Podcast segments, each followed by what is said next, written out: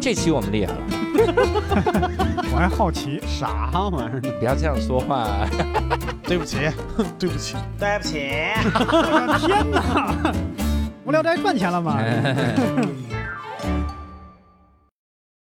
Hello，大家好，欢迎大家收听这期的无聊斋，我是教主。哎，刘少，伯伯，哎，这期我们厉害了，哦，因为我们迎来了我们的返场嘉宾。你瞧瞧，我们曾经有一期哈，来了一个非常落魄的导演，这个导演说了他拍自己处女作，然后去参加各种电影节之后的这个血泪史。对对我们当时说说，那咱们这个等上映的时候，咱们再来聊一聊哈。等你发迹了，啊。等你发迹了，我让无聊斋攒攒劲儿，到时候我们给你宣发，弄出个百亿票房啥的。哎。啊！嘿一两部一张电影十五亿，两部 两部战狼二，咱们卖出个百亿，嗯。想的是这样的想法哈。嗯。然后今天我们就又一次请到了我们的张先导演，Hello，无聊斋的观众，大家好，我是导演张先。哎，听众啊，听众，他们也看不到我。你。你你什么态度？你 人家导演说观众就是观众，对，我说的是我的观众，自己的观众粉丝被跳槽了，这这次张导来还带了一位他的电影最佳导演里面的主创团队啊。这个当时我们看到这位嘉宾，我们就惊讶了哈，嗯。因为带的是谁呢？带的是男二号，带的太猛了哈，嗯所以带到了，请到了我们男二号，张导给介绍一下吧啊。呃，这是我电影的男二号，饰演李腾的，是我的真实的发小，在电影里演的也是主角的发小，叫孟艺珍哦啊，不叫李腾啊，啊，不叫李腾对，那为什么还给人家起个叫 演自己就叫自己一样不就行？就李腾是另一个发小的名字改的，哦 让他演另一个人。哎，跟大家可以跟大家打个招呼。啊，大家好，我是演员孟艺珍。哇，这声音也很好听。是的，是但是总觉得就是要撺掇个局啥的，在电影里看到了老攒局，是啊是弄这。其实我们我们聊这一期的时候，为啥特意要 Q 出来这点？就是张导这个之前的不容易啊，嗯，嗯，因为这期更不容易。哎呀，这期的前前后后太不容易了。全是眼泪，我们之前跟张导说，我说来的时候要不找一个宣发的同事一块儿来啊，嗯，但是没带来。这是怎么回事呢？为啥呢啊张导给解释解释啊，把眼泪擦一擦。就是就是本来本来电影要是呃上映了嘛，啊，上映要定档，然后宣发工作就开始了，所以才来录这个《无聊斋》宣传一下。嗯，结果昨天呢，我就问，说我那个宣发的同事说，一是时间就是定档的时间，二是说来不来录《无聊斋》。嗯结果宣发的同事说，我一会儿给你回电话。嗯，啊 然后呢，就深夜就给我回了电话说，导演对不起，我们公司崩盘了，哎，呦我 我们公司资金链断了，哎然后得紧急换一家宣发。你我们给你介绍也好，你自己找也好，哦但是我们这儿是出了问题了。然后啊我就我就不知道该说什么。能 能撑到疫情后崩盘也也挺不容易。这是啥时候的事儿？就是昨天晚上，哎嚯，就是昨天晚上，关键是所有的所有人，只要一个成年人告诉你，我必须深夜给你打个电话，这件事儿一定很大。我哎呦喂，哇塞，那那这个来得及宣传吗？那得得先问哈，这个电影的首映什么时候？呃，这个现在就不确定了，因为之前定的是圣诞或者元旦，就是这两个大档期嘛。然后嗯虽然我们是小片，但是这个档期整个大片多，所以总体的票房量就观影人数会上来。嗯当时我们就做的是这个，但是呢，如果现在临时换宣发，就会往后。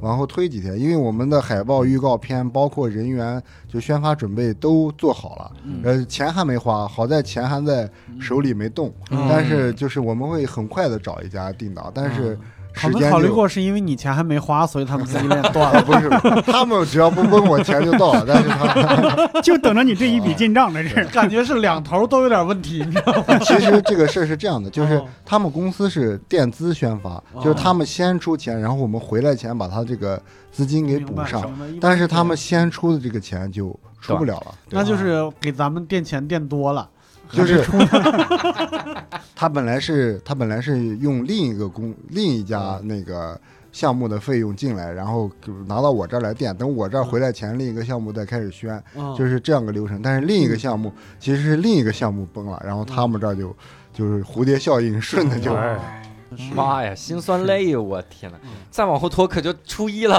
他得初一到就是我现在就理解到特朗普的心情。啊 是的，这要是等到初一，我们来看一个黑白的电影，嗯，家里又有习俗不让干了啊，这是。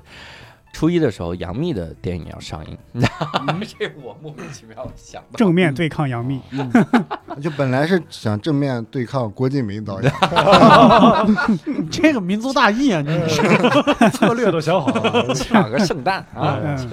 这咋对抗人？讲的不是结婚的事儿啊！那我们有最佳导演和郭敬明导演的那个一块儿上，哦然后当时是。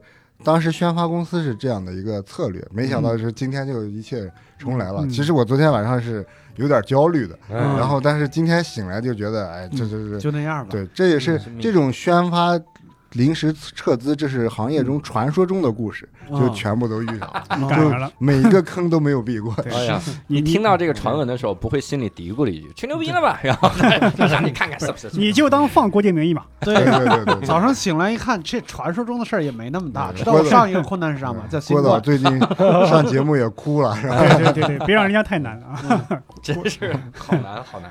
嗯那其实我们这次就可以来聊一聊啊，哦关于这个电影的事儿，也是先预热预热，给嗯无聊斋的听众们先说一说这个电影里面主线的几个剧情。那 那就别预热了，我这对剧情给他说了。对我们兄弟三人已经很不好意思的提前看了看过这个电影了。这个电影真的很好，嗯非常推荐各位去啊！嗯当然我，我也建议各位是这样，你千万别担心说这一期是不是我们会给你剧透，嗯哎不会的啊！嗯而且这一期你适合看电影前听一遍，嗯然后看电影后再听一遍，哦因为我们里面会讲很多幕后的故事。嗯你，看的时候，你就给旁边人讲嘛。你说你看到吗？这房子你看的时候就好好看。这这种人最讨人厌，在电影院里边 啊，是吧？啊对，那我那我拿手机拍下来发给人呢，也不行是吧？看悬疑片，我觉得这个人是凶手啊。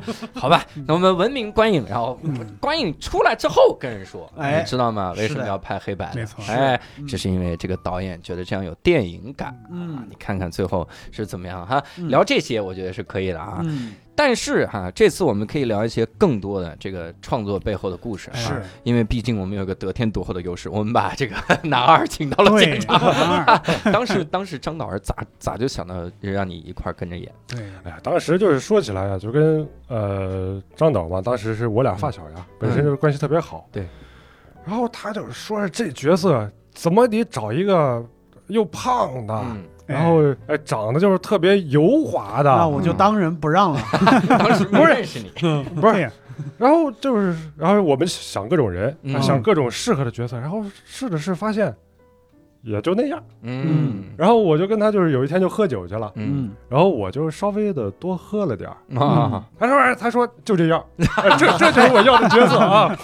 原来是酒没喝到位，原来。我就演了这角色。嗯，对，因为之前我拍一个短片，嗯然后就让他演。嗯他刚开始拍短片的时候是比较触镜头的，嗯，但是拍了一天之后，他就对镜头比较自然了。放松，啊对这个演员啊，就是就是，尤其是路素人演员，嗯他对这个镜头就是不敏感了，他觉得镜头在和不在不一个样了。嗯啊，这种放松的状态是我比较喜欢的。就是嗯我要再找别人的，我后来我考虑，我再找别人，他又得重新适应这个嗯镜头拍我的这个，这得适应好长时间。嗯他上来就其实已经适应了。合着就不是因为人合适，这怎么一会儿在闹矛盾？人都没好意思说演技好。其实，呃其实我原来看的时候就在想，呃，说这发小怎么这么瘦啊？因为我回老家，我那些发小，哎呦，一个个那校校草也秃了，校花也胖了，嗯，反正跟以前差别都好大。是我说这个这校这是这么经常健身吗？这事儿？哎这个校草仍然是校草。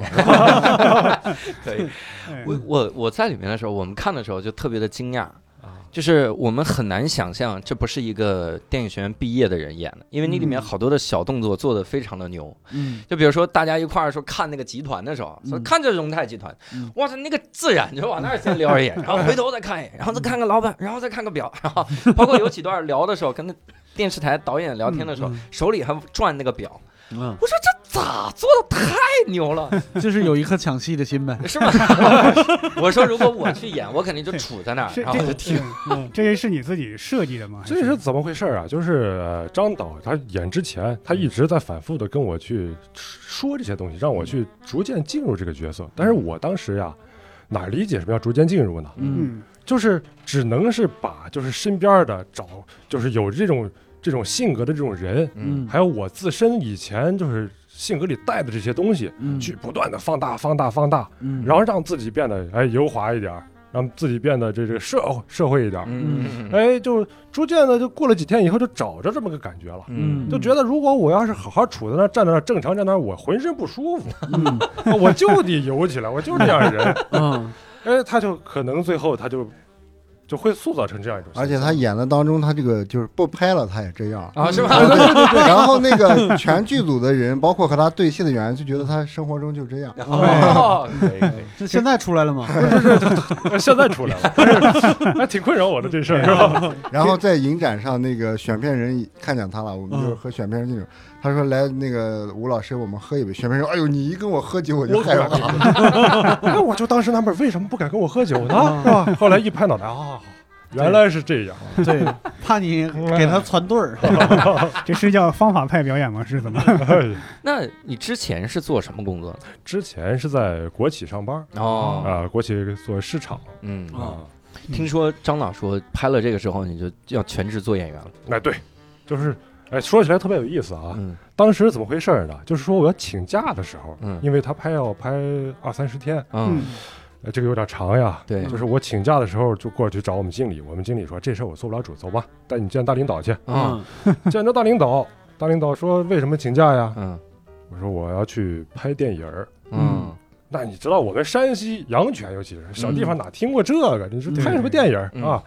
大领导就试探的问了一句：“这微电影吗 那微电影啊，？” 我说：“不是，就是电影。”然后我就又寻思，我要再不解释清楚，这假也不能请给我。嗯哎，这怎么就跟他就说清楚？哎，我就是干正正正儿八经拍电影去了。嗯我就说电视、报纸上都能见着的那种。哦，啊！大领导一拍桌子，行，这这是大好事儿。嗯哎，就给了一定方便，嗯就是你就是美名其曰弹性工作吧。嗯啊，就是能干这事儿去了。嗯啊，嗯，那你我以为是最后说，要不领导你演一个叫王总呀，你演这个那个胖老板是吧刘好，刘海。那怎么？那演完了之后不就回去工作了吗？咋你还把人家纸给人辞了？哎呀，这就是上瘾了，这上瘾了上瘾了，上瘾了。嗯这个真的不是不知道啊，嗯就是我其实本人是非常喜欢电影，这也不说了，我嗯本人喜欢电影，而我还是非常喜欢玩游戏的一个人，嗯哦尤其喜欢玩单机游戏。嗯那为什么喜欢呀？哎，就是这个代入感呀。哦，就是现在话都说的比较俗了啊，嗯就是体验别人的人生啊，对对对，怎么怎么样，这个演电影过瘾啊！你就是嗯从第一视角又有触感，又有什么这了那了，嗯。你去演塑造别人的人生，对，哎，真的这个不是不知道一试，真的太过瘾了。对过瘾。而且有个有意思的是，就是嗯。他在他在演的全过程中啊，没让他老婆来一次现场哦，家人是不能来现场，怕出戏，因为有女演员，哦哦 有对戏的女演员。哎，他要他要演的那个，他非常喜欢那个雪儿，啊。深情款款的那种、哦那种表现，嗯。所以他告诉他老婆，你就不要来现场，我演的时候你至少不能来现场，啊是对这个上瘾了，原来是。也是一种原因吧。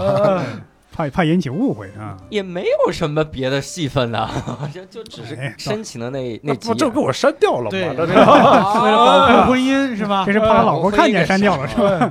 那个那完全版在硬盘里藏着，这份，删掉了可以传另外一部电影，叫《李腾和雪儿哎呀，啊，这个还行啊。番外篇，可以拍，可以拍。那里面其他的所有的演员几乎都不是这个，呃，就是那个那个叫专业演员。专业的专业的，对对对啊，像父母呀什么的，他们都是都是邻居吧，等于说是一个嗯小区的邻居啊啊。。你你上次说那个房子是选在哪儿？我家就是我爸妈的就是你家对对，嗯我爸妈。哇塞，因为我家是以前就是我没拍之前，嗯不是过过年前嘛，还是白白的墙啊什么的。然后过年之后，我爸妈给装修了，嗯就就装修成那种就是彩，就是像 KTV 一样。老一派的那》，种比，较欧式的那种。我说天呐，完了吧？那个后来但是没地方找了，只能找我家，因为省钱嘛，啊那只能找我家。但是我我的片子没有美术指导，嗯所以就是美术会嗯，美术会比较杂乱。这也是我爸妈装修的 成果。比较杂乱 对。那你你为啥没考虑过，比如让爸妈演呢？都是啊，试过试过试过，我爸妈就呃说不下来台词。找哦这关键是他爸妈有偶像包袱，啊是？一是有包袱，然后就背不下来台词。嗯我是把好多大爷大妈都聚集到我家，一一个一个试，啊就是拿上台词你，呃念一段，然后嗯背一段，嗯然后选出来两个最合适的。哇，那演主角妈妈那个演真挺好。对，他是他是前 前前两天他进不了状态哈，就嗯老忘词，嗯然后后面就完全进入状态了。进入状态之后，他还自己改我的词，就 改的特别特别顺。他一些小碎语，就是说，嗯呃，你说这干啥？我和他说起来，我和他说着打，这些啊词都是他自己加的，就是他哦啊，他他能根据人物的情境加台词了，这个就嗯完全进入状态了。他说那句台词儿的时候，我不呲就乐了，嗯。我觉得这就是有感而发，太真实了。特别像我妈，真的。而且，呃他有一场就哭的那场。嗯，那场是没要求，我说阿姨你能哭就哭，不能哭你就不用硬哭，反正你就那个，他就真的就哭的停不下来，哇非常自然塞。是是代入了。嗯，哇天哪这太女一号，她妈妈真的是南方人吗？还是说自己学的南方口音？她妈妈是呃本身是西安人，但是在深圳住了二十年啊？然后他说他那个广普是没问题的，嗯啊，那是广普是没问题，听出来了。对你说到这儿，因为我看这里边的人都是要切换这个方言和普通话，我感觉嗯这个主角的爸妈普通话还可以。嗯，对他们本身是西安人，你说那个阿姨她自己演的那个加的那个小碎语，给我们特强的这个生活感。嗯就是我认识的所有会方言的人，有方言的人，他都会默认，只要我说方言，旁边人一个都听不懂。我可以用方言说对 对面的人任何的坏话。哦那他说我还不能说他了，就这种话是是是用方言说是是是，啊就里面有个演姑姑的那个，嗯。那个是个我们当地的一个就是演演演什么戏剧。戏剧的一个演员。嗯哦，我本来是想让他演妈妈的，嗯。但是奇怪了，他一说普通话就不会演戏了。啊啊。啊，然后一说方言就非常就就非常好。啊，他可能那个普通话还有点广播腔什么的对对，他就说普通话，他就记不住词，就奇了怪然后后来我就说，那你演姑姑是，因为姑姑都是方言嘛，嗯啊，他就很顺利演下来就。很奇怪。怪不得在里面拿着说拿这个这个我们自家种，就是这个很很自然。那那这个男主角他是会这个方言吗？他是男主角不嗯会，他是从我是提前两周，就是让他们到了那个地方，到那个地方就让首先让男主角跟上他，嗯。呃，天天在一块儿，就是 你们要培养一个发小的关系。嗯，然后男主角就在房间里开始呃练方言，就一直开始练方言，每句让他们纠正发音。嗯。但是其实说的时候很像很像了，已经，嗯。大家听不出来，但是我们听见还是有山东、啊。山东口音，有一点山东口音，但是已经很像很像。就隔了一座山，至于吗？尤其是就是流水席他喝醉了那段，嗯。那一大段的方言，那就是嗯。天天练，天天练，就是啊，那你当时跟人家相处的时候，你是啥感？你反正入戏了是吗？已经不是，我就就说他练方言这事儿吧，嗯男主角他全是我教的，哦他整个全是我教，天天晚上就是啊、一这这拍戏一一休息了，嗯就是到他那宾馆，到他房间去就跟他练方言。啊，哎呀，就是其实说实话啊，这方言我都不太能说利索，嗯嗯但是就得生教他，嗯嗯就是到什么程度啊，每一个字儿。然后比如说习俗，我们那儿如果说的话就是习俗，嗯。习俗习俗。他标拼音啊，嗯。每个字给他标拼音，然后他就去练去吧。嗯。然后给他录下来，他就晚上就听得入睡。哎。呀，那你是给他一种发小的感觉了，哎，是是是，声音一直是陪伴。那个男主角他本身是个比较羞涩的人，就是比较嗯。内敛羞涩的人。嗯。然后他俩相处了一段之后，男主就只找他，哦哦，就就就真的就只有什么事只找他和他说，他俩就比较在一块儿。但其实嗯我也其实是个挺内向的人，本人啊啊，但是没办法，我是李腾啊，对吧？啊我是片里子片里的对对，社会人嘛，喜喜欢张罗那我只能是呃变成那个样子。你这入戏也太容易了，哎真的我得变个回头找到你，就是那个，能不能跟导演说一下，我那钱是不是该结了？然后你来负责通知导演那边崩盘了，他没回转，你临时再找另一个剧组要钱。嗯是这种我看的时候就觉得这个戏语言很传神，经常他们有这个女主角，因为女主角是外来的人，在一起往往会用普通话交流，私下里就用方言。嗯，对，只要讨论就是方言，这个对。我看到里面还有一堆就是各种这大爷大妈哈，你找他们拍戏的时候，这个困难吗？呃困难，就是大爷大妈是很想来演的，首先嗯。一听这个好玩事，但是他们扛不了太久时间，对。啊演的时间长就烦躁，就就我要走了，我 啊我我我要对我要接孙子放学了，我要回家了，就是就是老出现这种情况，包括那个。就是跳舞团乐那个舞团那个啊那那那群大妈，那是最难拍的，最最难搞的。哦，那那个时间并不长那一段，对啊，对，但是拍的时间很长，嗯，就是真的给他们，就是不是片子里在给他们照相嘛？拍完之后说你们必须叫摄影师每人给我们照一张，啊，然后就 好是真照相，对，然后就各种造型啊，两两两两搭配，两三搭配，单个的，就我们就后来剧组就专门停了几个小时给他们拍照，呃拍到太深了，因为我想的人家后面的戏还要来，你今天不啊。拍，人后面不来了，对。穿帮了就。就 对，这种肯定还得给他们带个盒饭什么之类的啊。我的天哪！啊，对，怎么盒饭他们正常吗？盒饭要一人拿两份？对，因为自己自己现场吃一份然后拿回去要给孙子呀，中午接了，他就不用就不用做饭了。他们啊美名其曰说，啊你耽误我这么长时间，我没没空买菜做饭，我只能接孙子，那我接了孙子就吃了。对对对对，哎呦我天，这不给钱吗？呃，这这不给钱。你说关键是大妈，你从早上九点拍到了中午十点，哦你这玩意儿就过了一个小时，赶不上放饭。然后后来就知道说大妈一来，咱们就多，我就说多准备点盒饭。然后那个大妈来了，咱就不用人家说，直接就给打包上拿走。大妈一看你这准备这么多，我老伴儿其实还有 拿两盒吧，挺有眼力劲儿是吧？把这走。里面会有那种就是怎么教也教不好的演员吗？会有这样的？呃，这部里面倒没有，就是没有说太有一个就是演有一个演领导的，就是说那个领导来求这个男主角办事儿的、嗯啊，那个就是现在用的这个是演的好，是最后一个。我嗯前面试了五个，就在排的当天，嗯就今天要拍这场戏了，来了五个，就怎么都演不好，然后一遍一遍我都。哎呀，我说这咋办呀？这一个只能一个一个试，一个一个试。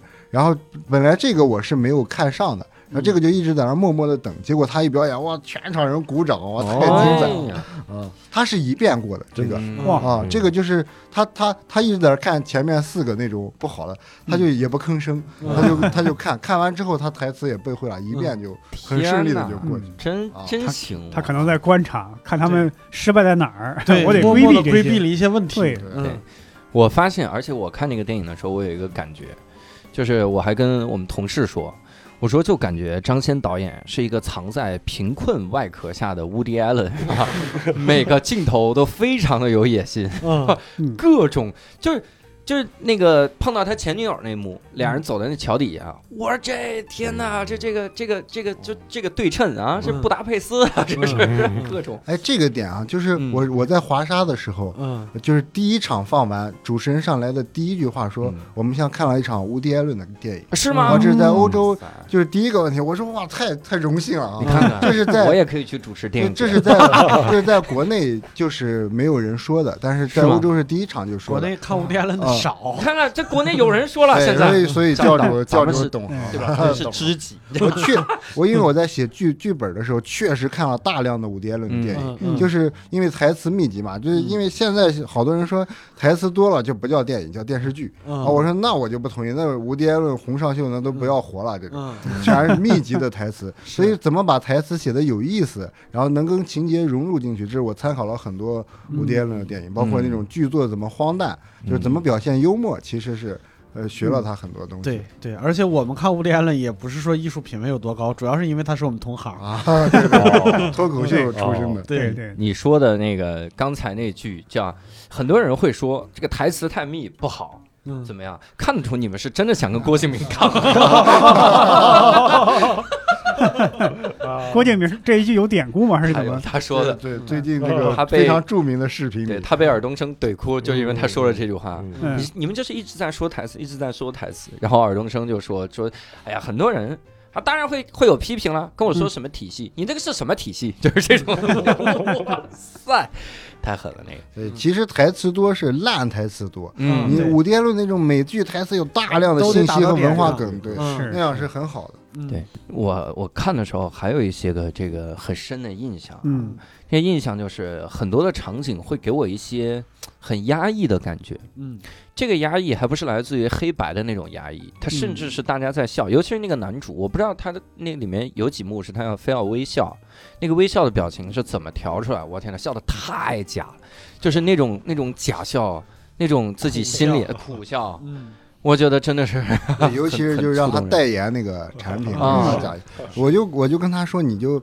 嗯，就是你你你整个人物是一种不适感，就是你回到这种故乡，种种的亲情啊关系，你都是一种不适感。然后你的笑就是就是就是你平时表演不好的笑，就是你不是开心的笑，是表演不好的笑，你的皮笑肉不笑，一定要表演这种东西出来。他就他全程就这种状态。嗯，事实上我也比较清楚，就是他本人演员本人就是整个在拍的时候，嗯。他就整个他都不太舒服，嗯。应该就是偏你人物这种感觉，嗯。他都不太舒服。他是在抗拒这些东西。哎，对对对，包括闹婚的时候，演员让他真的打耳光，啊，就说在闹之前你要先打打打打的我就进入那种愤怒的状态然后再开始闹他啊。哦。就是他不知道打了多少，哎呦，我把他他他让我把他领到墙角，嗯。然后就是让我打他脸，嗯。就是说啊，然后我就是来回来回扇了有十来耳光。哇嗯，哎呀，就是最后啊，他就进入状态了。啊我都特别不好受。你说人家没招惹、没惹我，对吧？上来就打人家，就是这种罪恶感。嗯哎，但是好像那场戏都都到位了，因为本身我闹了他一顿嘛，嗯嗯我真的是有这种罪恶感在了，嗯他也真是情绪到了，嗯所以这个他拍完这个跟我深深的拥抱了一下啊，就是非常就是这场非常好嘛，就是这个目的达到了。嗯那他这耳光，我就替他说了，挨直了他也。啊，啊 你这不能替人说，不能说越挨直。拥抱了一下，然后给演完得人一刀。打回来。然后导演说再来一条，哇塞，这演员好敬业哦。对这个男主他是个体验派啊啊，他他可能是体验，他就喝酒他得喝真酒。我说你别喝喝晕过去，嗯他真的要拿白酒先喝完，然后再去演。嗯他不是说演的时候喝，他是我先喝了，然后再去演嗯啊。你们闹我是先挨了打，然后再去嗯，他就完全是一种体验派的表演。嗯，嗯，男主角铺垫这么久体验派，是不是就想演那幕吻戏？我可是体验派啊！你这要不是真吻，真来不了这。那在整个拍的这个过程中，哈，这因为我们现在也看到了成片，你拍完的那个片子大概是多少？拍完是三就四个小时，初剪出来初剪是嗯四个小时。四个小时。对我剧本是就没控制好，写太长了，所以啊很多情节就是我当时不懂，我把那个出门关门路上的都拍了很多车戏什么的，后来全剪了。嗯。嗯，对，当时就就是教主你说那个压抑感啊，嗯。那种感觉是我海报也做出来，就是我想把那个整个片做成一个牢笼的感觉啊啊，就一个人在一个牢笼里，对，然后一个一个房间，一个一个就是被被关起来的感觉。父母也是在各种框架牢笼里，所以我我那个我自己设计场景的时候，我也是让摄影机尽量在一个框架之外，就是嗯人物在一个方框里，摄影机在方框外，嗯这样让大家在一个种牢笼的感觉，就是制造这种压抑感。嗯啊，哇，那太成功了，这个压抑感塑造的。我我其实特好奇是这样的，你你如果是四个小时剪成一个半小时，那其实里面要摘掉很多的故事线吧，对对对嗯所以里面会有很多的暗线叠在一起吧。对对对，就包括就是有有一个线是最佳导演把他捧红了，然后让他拍。拍宣传片、纪录片这个事儿，然后嗯这个拍了很多。后来我觉得这这条线好像抢了婚礼的是那条线了，婚礼的线还是后来我放的时候，观就是周围人反馈是，其实婚礼现在最精彩了，啊，共鸣点还是说家庭这种是是，矛盾啊，嗯这种最精彩，所以我把那个线就稍微去了一些，嗯就把我就删了。哇，他的戏份就删了好多。啊，你亲手把人家给捧红的那个哎，你看看那条线，啊，你看看，回头再出一个导演剪辑版再放。本来你是男一来着，是吧？呃你看看这事儿闹的，对，怪不得男一说你得删我删二了，要不然你这个撒不出去火。你回头把那个支线的剧情告诉我们。嗯 嗯，哎呀，那剪的时候是不是压力也挺大？就是慢慢往后硬剪。剪的还剪好，其实其实我最喜欢电影的一个环节就是最后到剪辑房里，嗯然后每天可能剪上个一不到一分钟吧，嗯就是每天和剪辑剪上几十秒或者一分钟，然后第二天回来又推翻了又重剪，那，这种有点艺术打磨的感觉。嗯反而在现场拍的时候就太乱嘛，每天要做决定，乱哄哄的，像一个干活的感觉。嗯但是真正到了剪辑室里嗯剪片儿的时候，精雕细琢呃精雕细琢，哎觉得嗯这是在做一个艺术品了。嗯然后其实删掉的我也其实不心疼，就是嗯怎么好看怎么来了。我当时就啊，嗯，现在已经拿到这个龙标了哈。嗯其实我们很多的听众他是有那种感觉啊，就是嗯最好你能在哪个地方。留了个什么小彩蛋，或者是个什么小遗憾，他去看的时候，他他他特别开心。就像那个就像当年那个《星球大战》，嗯，有一个白色暴风兵过那个门的时候，嗯脑袋咚撞上那个墙了。但是那一幕就说是穿帮了，但是嗯导演说那就这样拍下来吧，挺好的，就这么拍留下来了，成了经典的这个彩蛋啊。哦我们不要求你这，我们也不能说里面要埋个彩蛋。你会有哪一幕，比如你自己印象特深，你希望听众去的时候能揣摩揣摩的那些吗？他甚至比如哪一幕你说 拍的不是那么到位，然后听众可能一去，哎，开心，他喜欢看这种。其实婚礼上，婚礼上那个呃灌酒的时候不是太到位，就是灌酒的时候那个。呃，太乱，当时是上面的那个电线什么的呃有点穿，嗯。但是嗯。剪出来的时候呢，可能大家看的时候，哎，好像小镇婚礼就是就是这样啊。嗯。其实那那天最后一幕拍的是很着急的嗯。啊，包括有个那个流水席嗯。那场，那场也是拍的很急，只只拍了两遍，因为嗯也就是上次说的有人要拉闸，就是说再不拍我们拉电了，已经很晚了，邻居都投诉了。嗯但那场哎呃出来效果也是很好的对啊。这一路太难了，这我印象很深那一场，因为那一场差不多是男主角第一次情感爆发那一次。嗯嗯包括有一场就是，就但是不能剧透了，就是他他和就是那那个父母关系的那个，就包括他、他妈妈那个那个那个嗯那个线是个好嗯，就这样的，那个其实之前是。呃，那个早就在片子前面漏了，后来我把剪了放到后面，就是他说，哎，怎么怎么跟我妈喝呀？嗯。啊，那儿嗯最后出现一个彩蛋，对对那个地方，哎，那这个算不算彩蛋？就是男二号知不知道这个父母的这个情感关系什么的？呃，这个算是，就就是他其实是不知道嗯。啊。啊，他其实是不知道的对对。啊，就孩子们其实都不知道。啊，大家可以去看一看啊，对对。看的时候就对，等我们言尽于此，再说就剧透了。对你这也快剧透了，对，所以我们硬生生啊，在这儿就不能再讨论剧情了，哎，因为一讨论剧情，肯定涉及势势必涉及到剧透。嗯。但是剧情里透露出来的这些个社会的这些个事情哈，我们其实可以来聊一聊。嗯。我印象比较深的几个场景，其实可以拿出来聊。第一个就是他同学会，嗯。尤其是到这种回到小城市，然后参加这种同学会的时候，我觉得那种感觉让人，对。呃，有的时候会觉得不适应。对，嗯。我们先说一下这个里边大概的一个，就哥斯大义是一个在城市里边厮混了一些年的一个，就应该是漂吧，就各种什么北漂漂也好，沪漂也好，就在都市里边混了一段时间的人，突然间取得了一些成就，然后回了家乡，然后跟各种各方面各维度是自己爸妈也好，还是发小朋友，发小朋友，甚至整个家乡里边的社会就各种不适的这么嗯一套故事，然后被安排在了一个婚礼的平台上面集中爆发，嗯就大概是这么个样子。反正我嗯看的时候是超有共鸣，嗯，因为我基本上回去已经不参加什么同学聚会了，为啥？就是。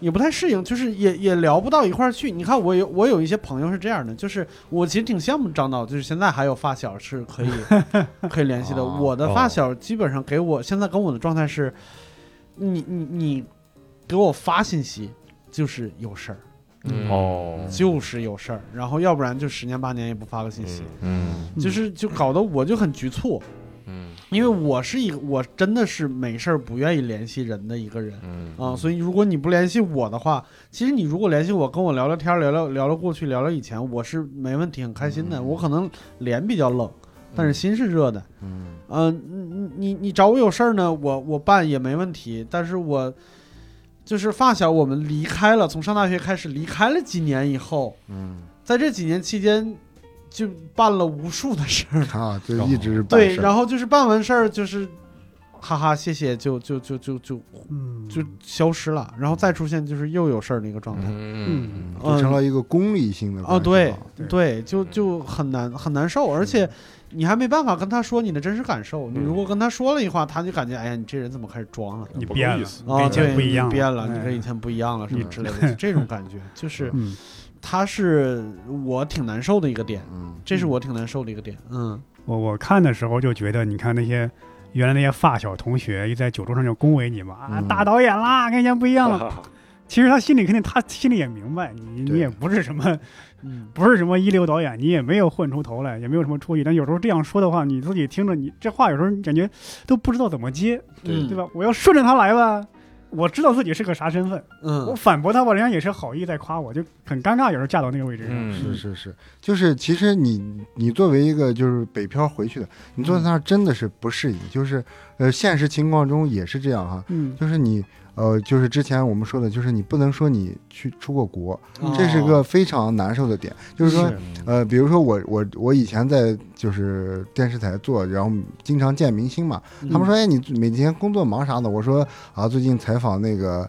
呃，王力宏了，他来了，臭炫耀什么呢？我说你不是问我最近干嘛？我最近真的 真的在干这个啊。然后我说我去巴黎，我说那个巴黎恐袭那段，我正好在那儿拍节目啊，太危险了。嗯。他说你就你去过巴黎啊？嗯。啊，会有这种感觉，我对对对，就就不敢，后来就不敢说了，就是说你在在一个饭桌上，你只能表达你，但我不能表达我了。嗯。啊，我得跟着你说，我因为我我怕我伤害到你，或者我让你不舒服，然后就就很难受。嗯。啊，那是那个是几年前的状态，然后现在到了三十多岁左右，就大家又又变得只有生就是苟且，没有诗和远方了，嗯。就是呃怎么恭维领导，然后呃买什么小汽车好，嗯，然后都在聊这些嗯。很世俗的事，嗯你就插不上话了。对你再过五年就是中美之间必有一战了，嗯对对对，就是怎么抵制肯德基了，嗯。就就就这些了，嗯。就是呃，我觉得是我们阳泉啊，啊，肯定山西不是全部都是这样的，就是呃，我们家乡就是人就感觉不那么自信。啊，嗯，就如果说是你啊是一个身边的人，那么你觉得就是你说你自己，或者是你自己得到什么成就，他们是不看好你的。嗯嗯就是比如说啊，你是大导演，嗯，你很出名，嗯那么我能看好你，或者是能佩服你的情况，是你在家乡以外其他的地方已经很出名了，你最后才能嗯回到这个家乡。嗯你不可能说是在这个家乡出名出名出到外头去，嗯，他们是不认可这种模式的。嗯明白。就是我觉得还是不自信。对。对对我们，我我我觉得得说一下，就是我们肯定不是说所有的就是我们家乡的人都这样，就是很有可能他就是一部分人或者一类人。因为说实话，你我有很多喜欢的人，也都不是在什么北上广深一一线城市什么，嗯像贾行家老师，就是在哈尔滨，仍然就是让我一个在北京的人 就是敬佩是吧？对不光是敬佩，就磕一个那种，对，就是那贾行家老师现在在哪儿呢？嗯，贾行家老师现在在 北京。嗯，对，刘慈欣，赶紧刘慈欣，杨子关，啊你对对对对对，杨子就是关电厂的工程师，就是我相信对任何地方都会有各种各样的人，但是我们普遍上来说，尤其是我作为一个普通的小镇青年出来的，就是嗯我身边的人，呃，你说他不自信也好，或者是我反而觉得是过于自信，就是他是用自己。到混到目前为止，就活到现在为止，他的逻辑去理解世间万物，哦嗯，也有嗯这方面对，就是你看我是这么过来的，你嗯那一套是行不通的嗯啊！嗯你你你怎么能不送礼呢？对嗯啊，你怎么能不找人呢？你这样肯定是不行的。这个世界不相信你这套逻辑，对，你那个太阳春白雪了，你必须得像我这样我爸妈就跟我说过，得给嗯领导多多送点礼。就啊。嗯我想明天我给石老板送点啥呢？对呀，你给石老板送给石老板送送一个鸡翅，他开心的不行。包括就是说刘慈欣嘛，刘慈欣也是我们阳泉人阳泉。啊然后就说，呃，听他们说，就是刘慈欣当时写《三体》的时候，不是经常更新一章嘛，嗯就给那个市里的作协去寄，嗯人家就把他拒了，就是你是谁呀、你写一个工厂的工程师，你给看我不起身边。写科幻小说。刘慈欣是哦多次跟作协什么打交道，没人。当时娘子关电厂要倒闭什么的啊，嗯这些都没人理他。他是火到连奥巴马都关注了，都在外面火了一圈了最。后我们市里就最后最后我们市里才才关注知道这么个人。啊，我们这儿有个这样的作家。嗯啊哦我是啊。天啊！就很可能我们这个电影啊，也面临着一样的情况，对，嗯，就是是。本身就是在市里，哎，你说我们拍了一电影得了什么什么奖，嗯。人这你这什么呀？嗯。啊，你没有 明星，没有什啊，么你这哎，我今天还听到一个故事，就是我们的一个一个听众，一个非常 非常就是老牌儿的一个听众，是在在在青岛，然后她是个姑娘，然后有一个小伙子追她，然后她就说，她说我特别喜欢一个叫单立人的组织，是说脱口秀的。嗯嗯你知道吗？你要不要跟我一块儿看看什么的？嗯说我这这脱口秀，这 怎么可能比我还幽默呢？也许人家就是很幽默的啊，我我也觉得 这个就是挺幽默结果人家一上台成了旷世巨星，挺你怎么办？你话这个这个这个小伙儿他傻，这姑娘是青岛的是吧？呃，他要说来听咱们，不得来北京吗？这不就等于旅行了吗？是啊，俩人一块结伴旅行，这多好，的酒机会啊！店开房你是一千两千呢，不得纠结一下吗哎？这小伙还是眼光太短浅，小伙太直男癌。不懂幽默也不懂感情。对，但是我十二月会去青岛 顺便宣传，票卖完了，早就。对，我那我其实还有一个好奇，那你嗯拍了这个电影之后，家乡人民看到了之后，会不会有人觉得这这是这说我们坏话呢嘛？这是，嗯，哎，我就担心这个，啊我是有有这个担心的。所以你已经劝爸妈搬搬到北京。我我给我爸妈看，我说，嗯嗯，我我我想看看他们看完什么感觉。嗯他们看了，哎，眼光就不同，他们觉得这个小孩太不懂事儿了啊嗯啊，父母都这样了哈，为你付出，然后你还不理解为什么？嗯是。哎，我说呀，你们看到是这样的吗？对 对。哎呀，哦对，其实我我比较佩服这个电影的一一点是这样，就是我事后还问过张导，我说如果说，呃，就是比如说外边的，就是漂流在外边的这些人啊是一派，然后家乡的人是一派，你站哪边？张导说他偏向于外边漂流的这一派，啊因为本人也是这样嘛对，对肯定就是那啥。但是这个电影给我看起来其实有一点点中立的感觉，对，因为他在家乡那边的人，他的表现在我看起来是很真实的反应。是嗯啊、如果要是我们就是真的把这个艺术夸张了，那那边就完全是一个反面的一个形象，就是说的话都特别招人讨厌，什么什么之类。嗯但是这个电影没有，对对，这个电影就是不管是发小也好，还是父母也好，说的话、做出来的事、反应都没有刻意丑化他们，只不过如实反映。那这样呢，给我的感觉反而是两边儿，就这个电影是很中立的，对于我来说。嗯，嗯，这个电影就是，比如说我在创作当中啊嗯，他们这宣发本来是按喜剧来宣发的，嗯。按黑色喜剧来宣发，但我并没有写写成喜剧，嗯。我都没有故意找笑点在这里面，我就是把这场正常的事儿顺下来，把嗯剧情呈写顺了哎，出来就有笑点。呃，就荒诞，然后其实这也是一种中立的表现，就是它嗯是很真实的，然后你你嗯觉得会心的一笑，说啊嗯，是就是这样的，对，对，就是里边有一个有一个场景，我印象特别深，就是家里边因为一些事情吵起来了，嗯然后那个主角他爸从桌上抄起个杯子来就摔了，啊，这特别典型的就是。我们老家那边就是父权家庭里面，就是那些嗯长辈儿会干的事情。有的时候我我我好像几年前、七年前、八年前也有一次在争吵的时候，我就直接旁边有一个凳子，我就直接一一一一伸腿就把那个凳子踹飞了，然后就砸碎了一块玻璃。哇，嗯然后你把凳子挑起来了吗？就是爆发了 哦，就平着把它踹出去，就是嗯刚好有一个有一块玻璃，嗯，然后那那一下我就那个玻璃一碎，嗯。我就发现我说这他妈跟我爸似的，嗯，然后就就那是对我来说是挺挺就是感同身受的那么一个点，那个时候感觉上反映出来的是那个主角就是。我我就特别想上去掏他哦。掏他爸一嘴巴，那 个那个但嗯，是你怎么就不听我们说话呢？是。但是事后又反应过来，就是其实我们也没有听他爸说话，对不对？对对对，我们互相都没听，互相没有理解，我们只不过就是扯着脖子在喊自己的道理，也不管对方听不听，然后就自己生气。我印象深的一幕就是他们一块儿去乡下一个亲戚家，嗯那个应该是个长辈，我不知道什么亲戚关系啊，送了他一些菜呀、瓜果什么的。嗯然后男主角在旁边，哎呀，我也没手拿，就这样一脸嫌弃。哦，当时我看着的时候，我就觉得这男主角你怎么这么是。过分不懂事儿啊，有点傲慢，对傲慢，对。对。是傲慢是傲慢的，是嗯。你好不容易来一趟，人家送你点儿这个水果蔬菜，真情实意，对吧？哦这是这是一番好意，对吧？对，怎么就没手拿？你把东西，你把手里东西往外放一放，不就腾出来手来了吗？是对吧？的，但是这个就觉得也是对男主角有一些这样的批评这个是就是那天六兽问我的时候，我就想，嗯。哎，确实是我们有时候，呃，他我们不听他的，他们也不听我的，嗯。确实是傲慢。有时候我们觉得我们大城市见多了，你们见多了是吧？上一代人可能保守的旧观念是糟粕了，嗯。但其实我们没有认真想为什么对呢？对他们为什么是那样的人？他们嗯。那样做的逻辑是啥？嗯。包括我我我刚才咱们不说那帮跳舞的广场舞大妈，啊。嗯。就是那个女主角不是摄影师嘛，啊。给他们拍点照片嗯。回去以后就特别烦，哎呀，伺候他们太难了。我后来想，就是其实你如果拿出耐心劲儿，你伺候他们一个小时，你就开开心心的跟他们玩在一块儿，嗯拍一些东西出来，你想把他们哄开心了，其实太容易了对。你在城市里边，你在北京家里边养只猫，回去哎，就是你你逗它，随随便便一个小时就过去了。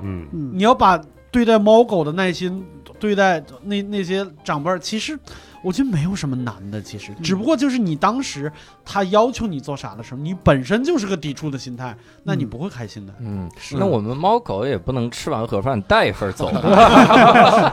哎，你瞧这个傲慢劲儿就来了啊！是你给人带一盒怎么了？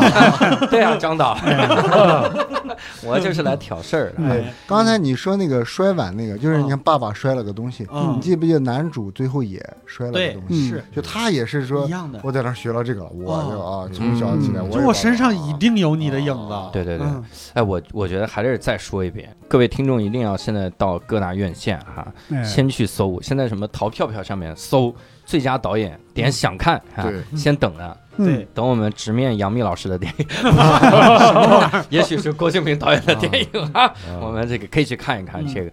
里面那个有一句话特别触动我，嗯。因为是让我勾起了一个我的回忆，嗯。是那个他爸嗯。生气的时候就说，就是摔摔壶那个，嗯。好像在那之前说，如果不是我，我跟你妈天天就宣传你说你有多好，谁知道咱们这儿谁知道你啊？就那个感觉，那个感觉呢，首先是小小城市的傲慢，嗯。所以你看小也有小的傲慢，大也有大的傲慢啊，嗯。这两边都有傲慢。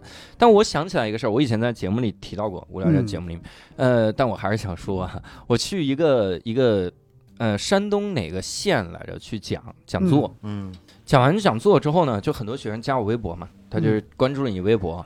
他就老想发私信，他就来跟你瞎聊嘛。你就知道很多人他瞎聊的时候，他以为自己很幽默，但实际上 呃很不得体那种。那这种我就不回了呗，嗯我就不回了呗。那我就知道不管了。就一会儿他自己恼了，他自己生气，他说你装什么清高啊？你要不来我们学校，你觉得我们这儿有会有人认识你吗嗯？我说不对，这因果关系他妈反了吧？我操！是我先来学校，你们认识了我，你才能觉得你很重要。这怎么是因为我是来来特意认识你来 到这个学校的吗？但是他就他就这个感觉，就是牛逼个什么呀？哦你天天牛逼啥呀？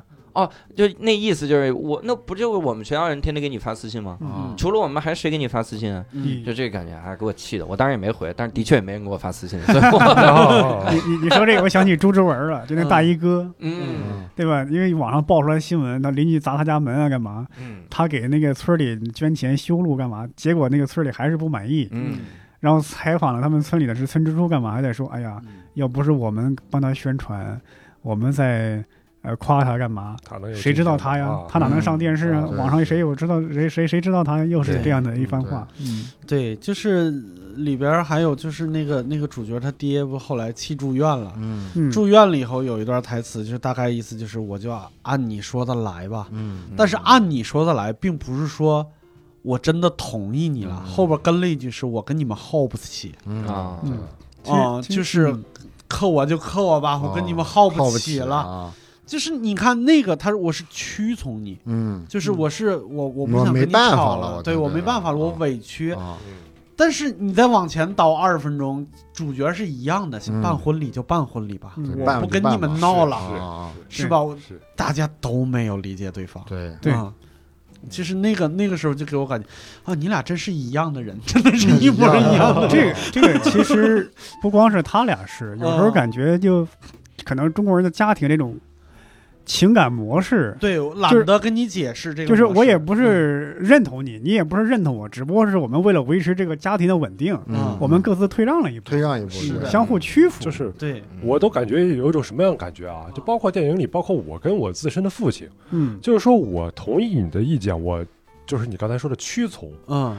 我为什么非要说这句话呢？嗯，就是我一定要给你心理压力，嗯，就是是。我还是老子，我是老大，对啊嗯这件事儿我给你心理压力，下一件事儿那你就不好意思再跟我作对了。啊，斗智斗勇，对，等于是说就是嗯同意这么办，但我得让你知道，是我被迫，我无奈，我心里不愿意这么办。对是。嗯。但是下次矛盾的时候，你欠我一个人情。对对对对对，有点有一种交换的这种东西，嗯那顺势我们其实就可以聊一聊这种老一辈儿的这些个婚姻观啊。嗯嗯，其实不能叫老一辈儿，就是不同代际之间的这个婚姻观。嗯我有一些事儿，我其实一直没想明白。我嗯之前节目里我不知道提没提过，现在真的是记不住了，录太多了。嗯 有一个事儿就是我疫情期间，我们邻居，嗯呃，邻居还是河北人，嗯，嗯你们河北人，瞧瞧，哎这个他们要办婚礼，早就选好了日子。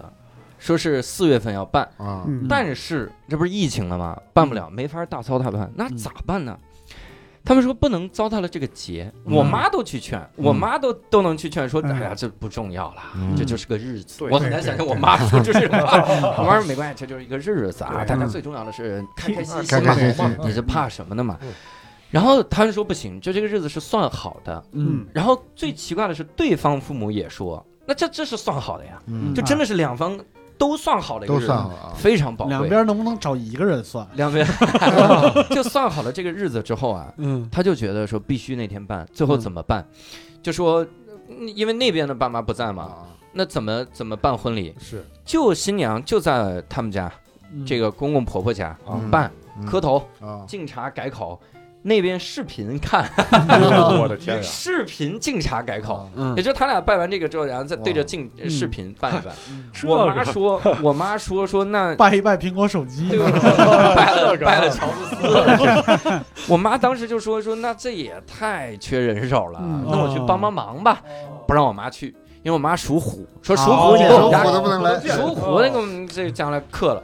哎呀哎呦，哎呀，我妈就只能帮那个新娘弄到楼下，然后就哎目送他们上楼。哦我说这这那家伙，那你说这到底是传统还是新潮？啊对呀视频结婚这是对啊，是结婚了。是，所以当时真的是给我很震撼，我就觉得有的这些个，就大家都不知道为什么要坚持了。嗯嗯。对，为什么？但是但是你看，我就看，我觉得他们能在坚持传统的情况下找到一个解决办法，已经是很不错的了。嗯，怕的是两边都对僵持不上，上了，对，哎，对，就是你说你的，我说我的，怕的是两边就是我就是不行。哎，嗯，而且是用现代科技完成的一个传哦，统。对，我觉得已经很 OK 了。现代科技也没想到自己还能 延续传统了。对对，嗯。就电影里这个情节是真实的，嗯。就是我结婚的时候，嗯。然后我家算的是一个日期，嗯。那边广女方家算的是一个日期，就对上了，就嗯。就那边说哦。我这个日期克公婆，那个说你那个日期克新娘，啊，就就对上，这怎么办呢？然后就重算，就 重算。感觉这边的算命的说你选这个日子，啊选这日子克他爹妈，那边说你选这个，然后后来这个事儿就说重算，重算之后两个大师斗了一顿法，还是这两天，啊就这两天更合适。嗯，给大师发点红包吧，这改改口吧。啊，对，真的我一个南派算命，一个北派算命。啊，那你们最后咋办呢？后来我们我说他一个一号一个七号嘛，我说六号教堂办嘛，后来就就是妥协，我真实的是教堂办成功了，嗯，理由是教堂省钱哦，啊，啊，在 那个那个上婚礼台好几千，啊教堂一千块钱，因为教堂说你捐一千就可以办了，我说你看嗯能省多少钱？啊。啊，就是省比较了钱了经济。对。嗯是。啊，这个才把他们说通，是靠经济把他们说通。啊，是省那么多钱，来克我克我吧，来点实在。对哥我看个病也就两千，哎呀，这个感觉是，那那那一幕呢？你你你老婆是哪儿的人？啊，就是广东广东人啊。珠海人，广东人，嗯，要晚上结婚，对。你们那儿要中午中结婚，午结婚。这咋协调呢？然后当时就说的是说，呃，我我们这儿按我们的，然后那个回到那边。回到那边啊。按那边，但是其实广东没有办，嗯。广东是一是我后来打听了，他好多同学都不办了，因为是也是经济原因，嗯。就是在我们这儿啊一桌席最好的是一千一千多块钱啊，然后嗯呃一桌好朋友就一人上一千的礼。哇，啊，这个是回钱的。那广广东一桌席那可贵了，五千打底。是啊，对，是因为老有海鲜，对然后？那边呢嗯上礼又上的少，嗯就是一百、五百、二百的就啊就是没没上那么大礼，嗯他们是赔钱的。所以我发现好广东就你说个旅行结婚呀或者什么就可以是超支持啊对，超支持，就是他省了这事儿了，对，快走快走 快走，别让他们知道信儿，对对吧？没想到颠覆传统的方式如此简单。就是你们经济原因连夜走，好经济吗？原因，经济原因就很现实。你看，这北方为什么办婚礼？因为挣钱啊，对。是必须办啊为为啥父？母说我们一年上出去的钱都啊是啊，多少万了，然后就必须得拿回来，是嗯还是经济原因。对，嗯都是经济。但我婚礼是赔钱的啊，嗯两位还是不要太 啊，你婚礼赔钱是不是因为我们没上？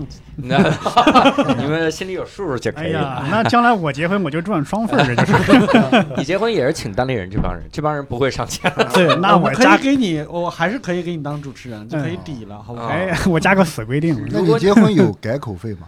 我呃改口费是父母给是吧？对，就是叫爸妈，然后对对哦，有包了个红包，象征着给。啊。嗯。我们其实商量的很很好，很轻松。嗯。但就是我妈那个环节有一点点奇怪，嗯。就是那个敬酒服，嗯。我老婆想选一个素雅一点儿，蓝色那种那个东西，哦。我妈觉得这不吉利。哦啊啊，当时晚上吵到凌晨，嗯。就是两两双方父母争争吵这个事儿，嗯。哎呀，争得我头疼，我靠！我说那就穿个红的吧，我求你了，我都跟我老婆商量这个，穿个红的吧，能怎么样呢？我靠，就是你让我穿婚纱 我都乐意啊！我我说我当时就想跟我妈说，我说我穿个红红的，我那个红盖头行不行啊？嗯啊，她娶我行不行？她相当于蓝西装了嘛，哎呀，但是后来我妈就妥协了，我妈到凌晨的时候想通了啊，嗯就说了那番话，我呀跟你们耗不起不是这个，他是不是看了这个电影？不是这番话 哈，但是大意就是说说这是你们的事儿，嗯你们自由自由。可能我爸也耐心跟他说了吧，嗯就说，因为我当时就在想，我说婚礼这个事，我有一个观点，我就一直在跟我妈说，我说婚礼这个事情，你如果让我们不开心，嗯那你说是结给谁看呢？嗯就是你我们到最后都不开心，但是所有人都不开心，因为这个事儿。你你你比如你答应了你一个，然后所有人都不开心，嗯那这种情况怎么办呢？嗯那然后你也不开心，怎么办呢？那就只能想办法把这个这个这些习俗找个道理了嘛。后来我就发现，很多人已经学会了这个道理。嗯我是在我有一次这在三亚给这个我朋友主持婚礼，嗯我特别好一朋友，南昌人。嗯嗯我说南昌人他是不是有很多奇怪的这个习俗哈？嗯因为他这个又南又北嘛，啊这个地方，对我说他会不会有很多习俗？什么奇怪的我靠！我发现这个这个他们家人啊，真太会灵活灵灵活变通了。那这不又南又北吗？这不哎，去了之后，去了之后艳阳高照的时候，嗯是约的时候是艳阳高照，嗯然后大家说这对结婚就得艳阳高照。啊那几天三亚刮台风，然后所有人就说这下雨天娶媳妇儿多好呀！我说这怎么？昨儿还说艳阳高照，咋了这？你说这群人都活得多开心呢？对呀真的是。没有难事儿的。所以那个婚礼大家主持的就非常好，啊我也很顺利，就大家都很开心，没有人抱怨说哎呀这怎么下雨啊？那个这个那太棒了，没有那。太棒了。我觉得真好。我小时候参加我小舅的婚礼的时候，嗯我们的在内蒙嗯旁边的邻居放炮，旁边还有一副结婚的，啊放那二踢脚，哦，二踢脚你知道吧？蹦吧是吧？蹦了一下没把，啊这是那那个把呢？然后掉下来，掉到他们婚车的玻璃上，叭，啊哎呦，嘣一下炸的，大家就是就好多人就挂彩了。哦新娘也很狼狈，哦然后特别的痛苦着那个样子。哎呀，我当时就在想，我婚礼的时候没放炮，就什么都不放。嗯这些我说真好啊，就是就觉得太轻松了。这个，嗯包括我们小区，就现在我的小区楼底下动不动一结婚放炮，嗯。楼上就喊明天就离啊，喊的是这种，哦。喊的对，因为你要是一脚炸在人家就是 脸前，叭炸的爸是到人家面前叭，也得挂彩。对，对，嗯，这个婚礼司仪啊，其实我也挺吐，挺想吐槽的，在片子里，就是这个婚礼司仪就是套词儿，你请个请个婚礼司仪啊，还不如请自己朋友上去说。啊对。婚礼司仪就套一堆词儿，每个每一对儿都是一样的套词儿，然后煽情，你不哭他不高兴嗯，啊。对对我每次看那个就尴尬透了都。嗯。这一幕我记得特别清，因为我有个发小结婚，嗯。他那个事先商量好跟那个司仪说，你就别整煽情那一套了。嗯然后你就看看这个司仪在台上感觉英雄无用武之地，他在憋的不行了，对，就憋的不行了。多他在台上说：“哎呀，今天这对新人啊，说不要让我搞煽情那一套。哎呀，但我觉得呀，一家人啊在一起就应该要表达自己的感情吧。哎 感觉主持了个离婚典礼。然后让改口费的时候，什么。”什么什么那个新娘，请把这个茶献给什么什么那个婆婆嗯啊，就是献给妈妈之类的。嗯要记住，将来她 就是那种感觉没有我发挥的地方，就憋的在那儿。这司仪对你把他卡几个点儿，他就感觉真的是束缚住了。嗯我的套词儿也说不出来，我的套路全给我打乱了。发挥不了极其不真诚。啊对你看我给教主主持的时候多真诚，嗯他们改口的时候，我一时口误，我叫了个妈，但是没给我钱。白叫。应该也给你包上！然后像你们婚礼有那个流水席吗？没有，呃没，有。我们那边是有的，哦。那个流水席是提前一天给亲戚朋友什么之类的对对对对对。来帮忙的那些人是吃的，呃，我们这儿有的。因为在电影里我不是拍了一段流水席的嘛，嗯。我老怕人看不懂，嗯。因为嗯。当时观众说那哎，那他以为那儿就是婚礼开始了嗯，不是一堆人吃算是饭什么的。筹备宴啊对。之类的。我说那嗯。是呃婚礼开始前的一天，有的要吃三天，嗯呃晚上要在那儿大家热闹一下，暖场唐山是吃三天，嗯啊，那个或者是有的帮忙干活的要在这儿啊呃，外面搭那个吃的那个是，对，我们没有流水席，而且我那天我都忘了给伴郎还有筹备婚礼人点哎呦，餐了，提前一天把我们薅那儿去，方圆十里没有饭店，忘了点到那菜以，后发现啥都没有，房子可漂亮了，我跟你说，点四个披萨，发现点小了。啊，那你20来个人们没有把他吃四个绑起来了？没没听那一套，附近没找到树，也没电线杆我我我们那儿有没有流水席我不太清楚，也没没结过婚，没这经验。就是我们那儿会有一个，比方说我我我结婚吧，嗯。我头天晚上我会请我关系比较亲近的几个人，我们先吃一顿，嗯这样。大致是这种意思。对对对对对对，是，然后我前一阵刚回家又参加了个婚礼啊然后也是有那个绑的那一套嗯，但是我突然发现，就是你在那个情境下，如果呃新郎背着新娘出来，呃完全没有人绑他，就是没有人闹他，就又很冷清，真的不对嗯，就显得这个婚礼哇太冷清了吧，嗯。在那个情境下啊，嗯。所以这种这这套形式要换，其实就该全换。啊，矫枉过正了。如果你要是就那样，然后你背个新娘出来，没有人弄你，然后你大家上台的时候也没有人喊，也没有人请呼，对，完全是个冷冷清清的婚礼。包括主持人在那儿说话，跟新郎新娘说话，台下的人已经吃开了，没人听。哇，我觉得这又是另一种哇，就是这个，我我觉得可能是有一点，就是我们被嗯以前那些东西，就是就和那个司仪一样，哦我们是被束缚了。就是以前我们想一定要这样，嗯然后突然说你不能这样，我们想不到其他任何其他更好方法来那啥了。就是我从网上见过一个视频，那个视频就直接给我看哭了，就是也是婚车，然后婚车在路上开着，嗯。然后一车伴郎，一车伴娘，就突然间两边这个车就超上来了。超上来，然后就跟这个婚车并排着，嗯，然后两边全都把车窗打开，就对着他就开始唱歌，就唱那个哦一定是特别的缘分，哦。然后就特别感动。就是这些人是，就是思维是在那个框架之外的，对对对怎么着都能感动人。其对对嗯我我当时结婚的时候，我们上一对就是那个办婚礼的跟我说，因为我老婆找了八个伴郎，呃呃七 个伴郎，七个伴娘。我说当时我这这损失了多少红包啊？这是败家玩意儿。然后后来那个办婚礼的说说幸亏你们这伴郎伴娘多，啊，嗯为啥呢？上一对儿去闹洞房的时候，就塞红包什么的，他说那个屋子里啊，就伴呃就是新娘嗯。和新娘的姑姑嗯。和他，啊他还帮着堵门说：“你那个回答个问题吧。”嗯就这种，就嗯不热闹，哎就大家感觉就也很冷清。嗯对对对，说撞门的也就仨人，里面也就仨人，就是是？我这次反思到了，就是嗯，不热闹比闹过还要还要难受。还要难受，对，就不热闹，这个婚办呢，就所有人都尴尬，其对实不知道聊点啥对，对，你看教主结婚前一天，就是找的这些朋友吧，就是平时就厮混在一起，然后面子上也没有那么那啥。我们提前一天到了，就是其实说实话，他伴郎伴娘多，要准备的活儿也就那些，吹个气球什么之类的，哦其实也基本没有。然后这些人就是在晚上不睡觉，开始练舞，嗯，就是练等会儿啊，练舞练舞。跳舞，啊。哦，吓一跳，练舞是吧？对呀，马虽然保国虽然那个我跳过来，你一说，我以为是打太极拳那个。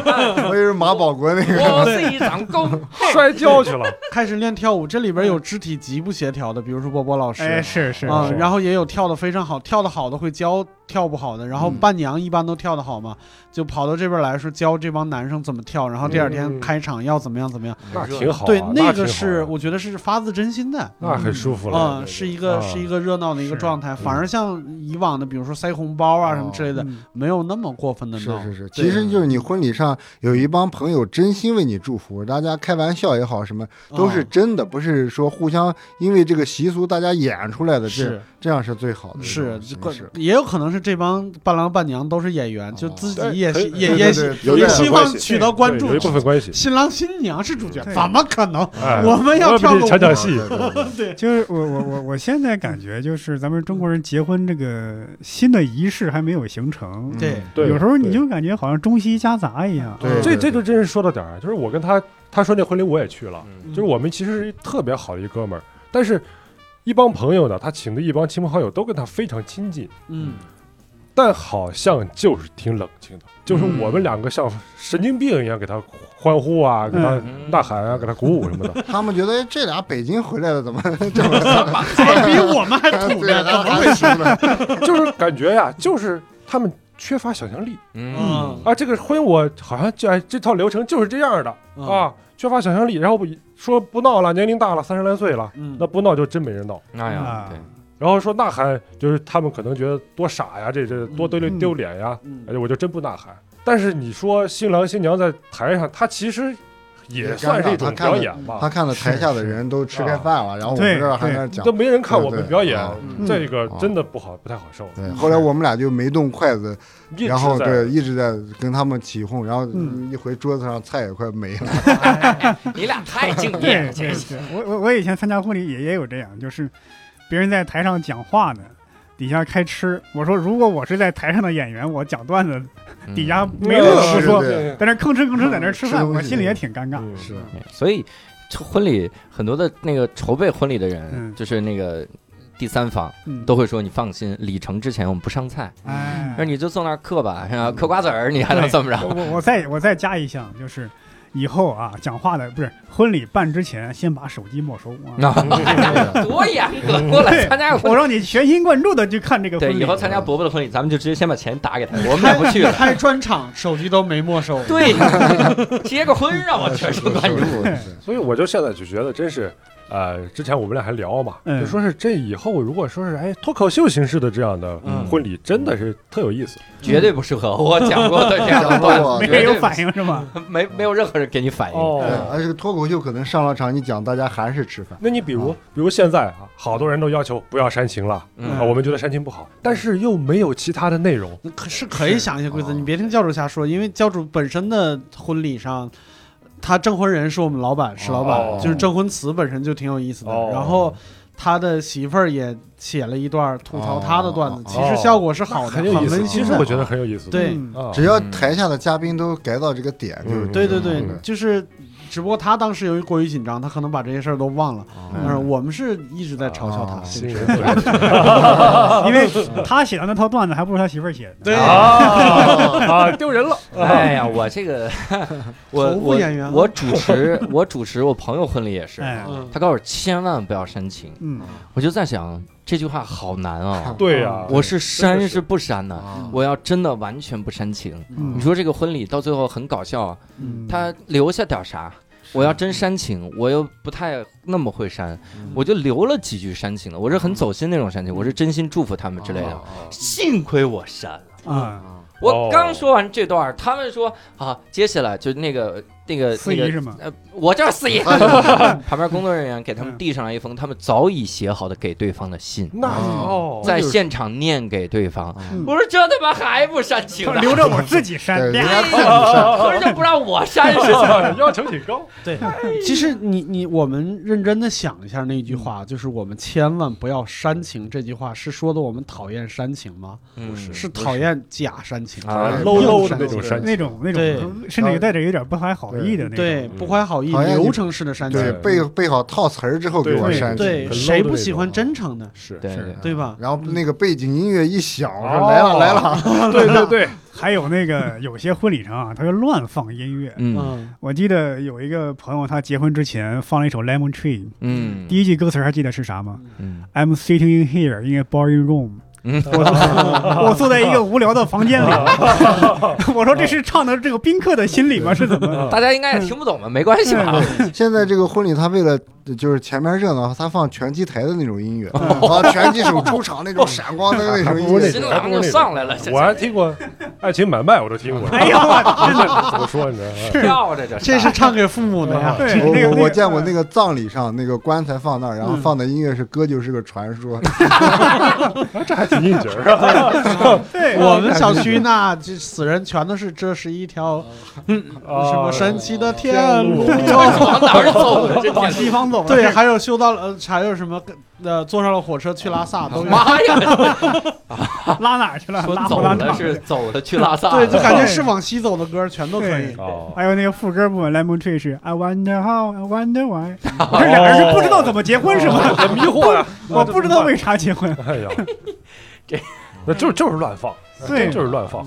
哎，那我想问啊，就是咱们这个话题，你里面提到了一个新式的这种结婚的这个想法哈、嗯你说你们周围有没有去旅行结婚的人？嗯，呃，有过。北京，我认识一对儿同事，最后就是旅行结婚的，就每个国家的那个打了一个卡，然后每个呃就国家欧洲啊，吓我一跳欧洲走了 一圈儿，然后结了然后打了那，个卡，他们戴的那个就是婚婚纱那个头罩，然后嗯。呃戴了个西服，然后嗯。他们当地人把他们就是围起来，然后录一段视频，最后回来就是我们一起吃饭，他们呢把那个视频剪成一个完整。哎，我说这种结婚真的挺温馨的，对。嗯是的呀，关键还是还是真诚。对我参加过最感动的一场婚礼，也是一个北京同事，就是新郎的父母亲都不在了，嗯。新娘的父母亲也都不在了，哦，两个人没有亲戚嗯，然后都是同事朋友去参加的。嗯，然后整个婚礼也没有司仪，就他俩上去说我们俩是两个苦孩子，然后什么，就两个人分别讲了一段话，然后吃饭，那台下全哭了，就嗯就觉得是一场感动的婚礼，然后两个人遇到一起，啊，生活在一起，很嗯很很很不容易。对，很嗯很那个什么，对嗯我，我是一直纠结这个旅行结婚的，因为这个最佳导演这部电影里面啊提到了啊，嗯大家一定要去院线观看。嗯，这是未来的最佳导演，嗯奥斯卡哎最佳导演 外语片，奥斯卡戛纳最佳外语啊。外语片的这个导演现在哎，是不是这一届奥斯卡没有最佳外语片没有？提我，对，没提你，没提你。下一届，下一届，看着提你好像是八百，好像是八啊，八百啊，对，的确也没提你，这有什么遗憾的呢？奥斯卡也没找我主持啊，我这个好像是不是以后再也没主持人了？奥斯卡。说是以后再也没有主持人，应该是没了哦，然后也没有最佳外语片了，完蛋，啊，好像是改了个名字，叫什么嗯。最佳国际什么玩意哦。儿。其实最佳外语片是就是奖项分量最高的，全世界最顶尖的送过去是，就凭这一个哦嘛。很，但是这个叫法有一点政治然后正确换了，对，换了名字。嗯对我们不管这个哈，我想说的是这么一个事儿，就说这个旅行结婚啊，嗯。最佳导演里提到这个旅行结婚，我一直有一个担忧，嗯嗯，人在旅途的时候是最能暴露你不为人知的性格的，嗯，对，你的疲惫，嗯。你这跟人家怎么待人接物，你到陌生环境里，你的恐惧会对你的性格塑造成什么样？嗯嗯。很多人就这情侣之间出去旅了个游，嗯就逛一周就分了。离了，嗯啊，分了！你这旅行结婚呐、那可是个大事儿。嗯你这个两个人理解的旅行结婚，万一不一样呢？我这哦包里还得弄套西服，每天时不时我还找个干洗店洗一洗。哦我是旅行，我是结婚嗯啊，是结婚，是结婚，的确是结婚。嗯呃，那就没有分歧了。啊 对但是这个这种时候，我就觉得它是一个矛盾很容易显现的自身矛盾的一个机会。嗯嗯，但是你你你你又不是认识三天就决定旅行结婚了，其实肯定已经旅游过了，对你已经在一起生活过那么长时间了，就是结婚不应该是，就是你你你很很冲动的那一个、嗯。一一个一个一个决定吧，我觉得应该是。你如果连旅行这件事情都经不住考验，那你当初做结婚的这个决定一定是错的。嗯，就可能你要是旅行结婚出去吵成一团了，然后你嗯回来就离了，其实也是好事儿。对，你你还有那么漫长的一生，你怎么过是的呀啊？早知早觉，对，是的呀，这个嗯。是有道理。唯一我觉得旅行结婚可能有一点矛盾的，就是你你爸妈的钱真的收不回来。嗯，这这这个你我们不能忽视这个问题存在，是吧？对对对就是他们这一辈子，其实你有的时候，我我就想，就是为什么我爸妈那一辈儿会会那么思考问题？其实嗯背后都有一套特别严谨的逻辑。嗯是嗯，就是你你说哪个爹妈不想着就是自己的孩子？你可能对于普通人来说啊，嗯，对于普通人来说，我我说这个普通人是区别于我们这种可以上台面对观众的演员来说，可能他这一辈子能够让聚光灯打到你身上就那一刻，嗯，就是结婚那一刻。嗯那那么就是那么荣耀的一刻，嗯然后我孩子说我不想要，对，啊，对，真的是有的人一辈子当主角的就那一刻。对呀啊对呀，他之前说过，说结了婚啊，嗯。有了孩子之后，你你就是一个男的，你在家里就不是主角了，嗯永远不会围绕你了。是的呀啊，你包括你包括这个当妈妈的，我们的妈妈那一辈儿，年轻的时候没有这种典礼，没有这那，嗯，她也希望那聚光灯往他身上打一下。嗯你看电影里边，就是试婚纱的时候，他妈妈一定在挑自己的衣服。嗯我觉得我的衣服什么，嗯她也想要那一刻。就是你妈妈以前也是姑娘啊，嗯，嗯，就是他肯定也是也是想要那个东西的。这是我觉得可能两边观念可能都需要互相理解的地方。对你不说我没想过这这些东西。是啊不光是聚光灯的问题，你想嗯这个首先这个他这个结婚是你个人的一个很重要的仪式嘛，嗯你人生对吧？一件非常可能是最重要的一件事儿了，对吧？还有一个就是周围的亲戚朋友邻居也好，嗯。他们需要有这么一个理由嗯，或者一个场合仪式，嗯。让大家聚在一起，有一个加深彼此感情的一个机会。是的其实我们没有没有什么机会能大家能聚在一起是，没有什么机会。嗯。那所以我，我目前为止，我觉得这个问题在我身边的人处理的好的就草薇老师嘛，嗯，就他们是去欧洲旅行结婚了，但是他回来婚宴该办还是办了，啊。只不过把那些什么撞门啊、什么哦那取消了。些都取消了。嗯。我们有一个典礼，他把门拆了，什么事情？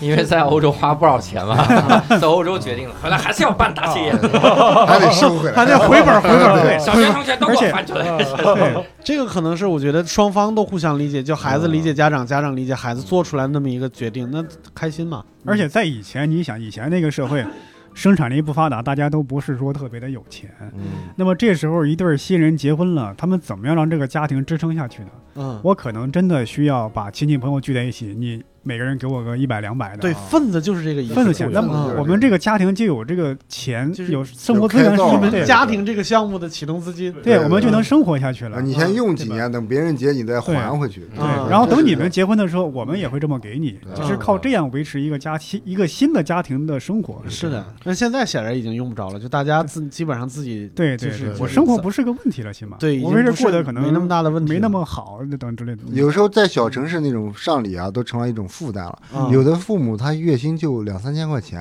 啊，他一个月他上一千的礼要上好几份儿，啊都成了一种负担了。嗯你让他收不回来，他真的是难受。真的很对难受。对这件事情确实是很难调和。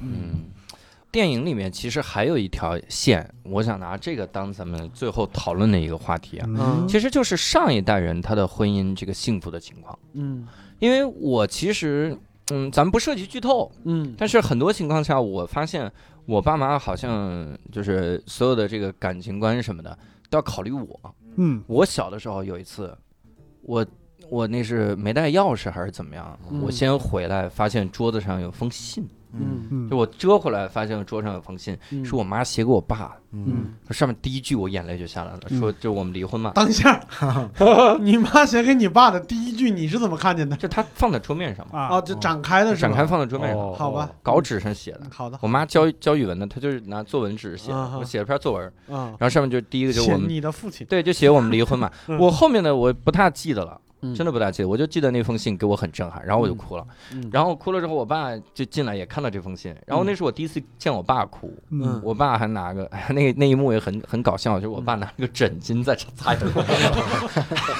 是有点搞笑，但是总比 拿浴巾强。的确拿一个枕巾，就说我我每天多多辛苦，就是我爸崩溃了，他情感崩溃了，他就在跟我聊，他就说我我多辛苦啊，我怎么样聊这些事情，然后就哭。哎呀，那个时候我就哭的特别的厉害，然后我妈一回来，我就抱着我妈哭，我说不要离婚，然后觉得怎么怎么样。后来我就总感觉我妈他们就明白了，就是我的底线是他们不能离，哦所以在对我有任何要求的时候，好像都会提出这种东西。你现在后悔吗 你？再不好好学习，我们可就 啊，真离了。我们就离了。嗯他会老会把这个责任，有的时候会老会把责任给我。嗯，那后来是为了你，对，嗯后来好多了，嗯后来就再没听到，就好像小的时候会经常听到这种东西，嗯。说为了不是为了你早离了，嗯，就这种，就嗯，感觉我是掌握他们爱情命脉的关键似的。是，其在他实也是们看来你确实是。确实是。啊，在他们看来，我感觉就是是不是因为我才接的，嗯。因为有了我才接的，嗯。要不是有了我早就离了，那也没准儿。只要不是我，他俩都不会遇到一起，是这个感觉。你知道我听完什么感觉吗？嗯。我听完你的故事，我的感觉是居然是这样，我觉得你好幸福呀。嗯，嗯，哎，你的父母亲还有你居然是这么样的一个关系，你的父母亲都很敏感，嗯还会给彼此写信，嗯还会有这种心灵上的交流。嗯那你的父母亲哇，给我听，我感觉好幸福呀！嗯我小时候，我三四岁的时候，我记得特别深。那会儿房间也不大，我睡着了，然后我就让吵醒了，但是我没有做声，是我父母亲在吵架。然后我爸就跟我妈说：“你别吵醒孩子。”然后我妈她的回答的话是：“孩子这么大了，他也该知道这么些了。啊，我其实是当时想爬起来，我说：“你们别吵了。”嗯但是我听完这话以后，我不知道该怎么办，嗯我就装睡吧。嗯我就从三四岁我装到了二十三四岁，嗯嗯就是是一直是这样的一个状态。我表现出来，我好像对他们这些吵架呀、要离婚呀、嗯过不下去这些事儿毫不关心。嗯但是其实我心里都明白，我也很不好受。嗯，就是我爸我妈他们他们能怎么样？能好几个月都一句话不说。嗯然后我假如放了学回了家里，一个人在这个房间，一个人在那个房间，然后家里的灯所有灯都是黑的，哦，我就完全不想在家里待着。嗯哎呦天，对呀，根本没有像你还说是啊，父母亲还会写信，嗯他们有那种心灵上的交流。嗯我和父母亲就是感觉就是冷漠的，像就像咱们北方的冬天似的，嗯。苍茫冷漠就这种感觉。嗯。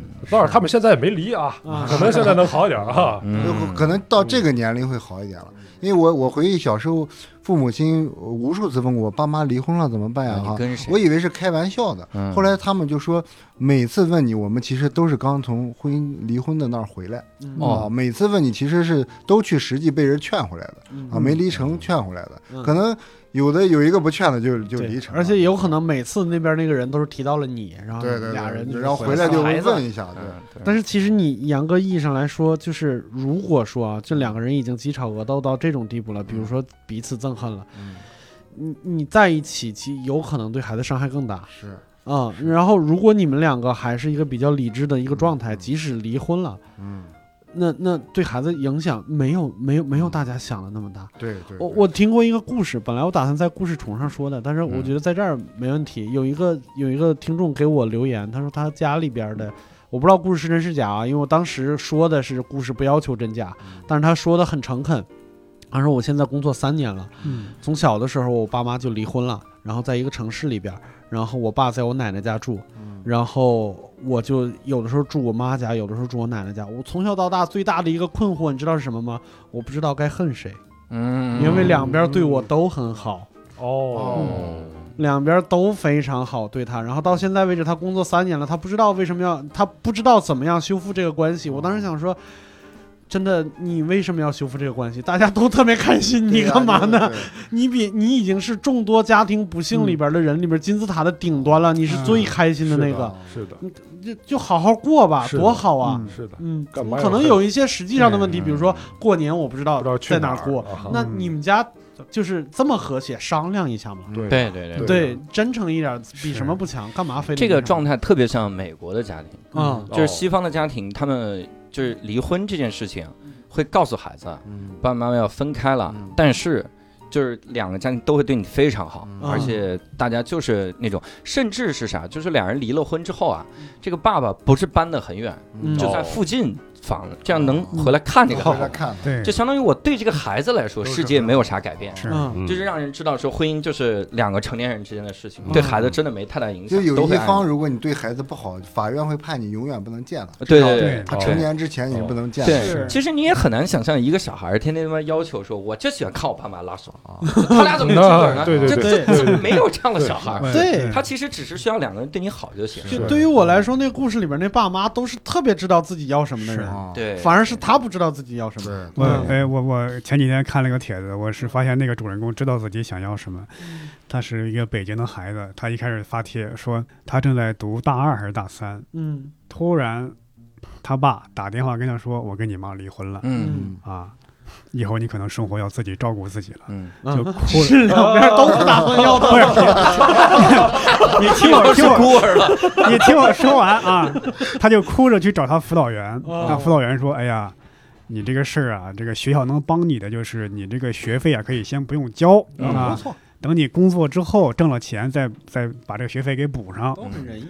啊。”过了几天，他又发了个帖子说，爸妈觉得对我很有亏欠，嗯，于是送了我一套两百多平米的房子，还有啊还没完，还有一百五十万的现金啊。他说人生二十年了没这么爽过，他这是知道自己要什么。他知道自己想要什么，这是。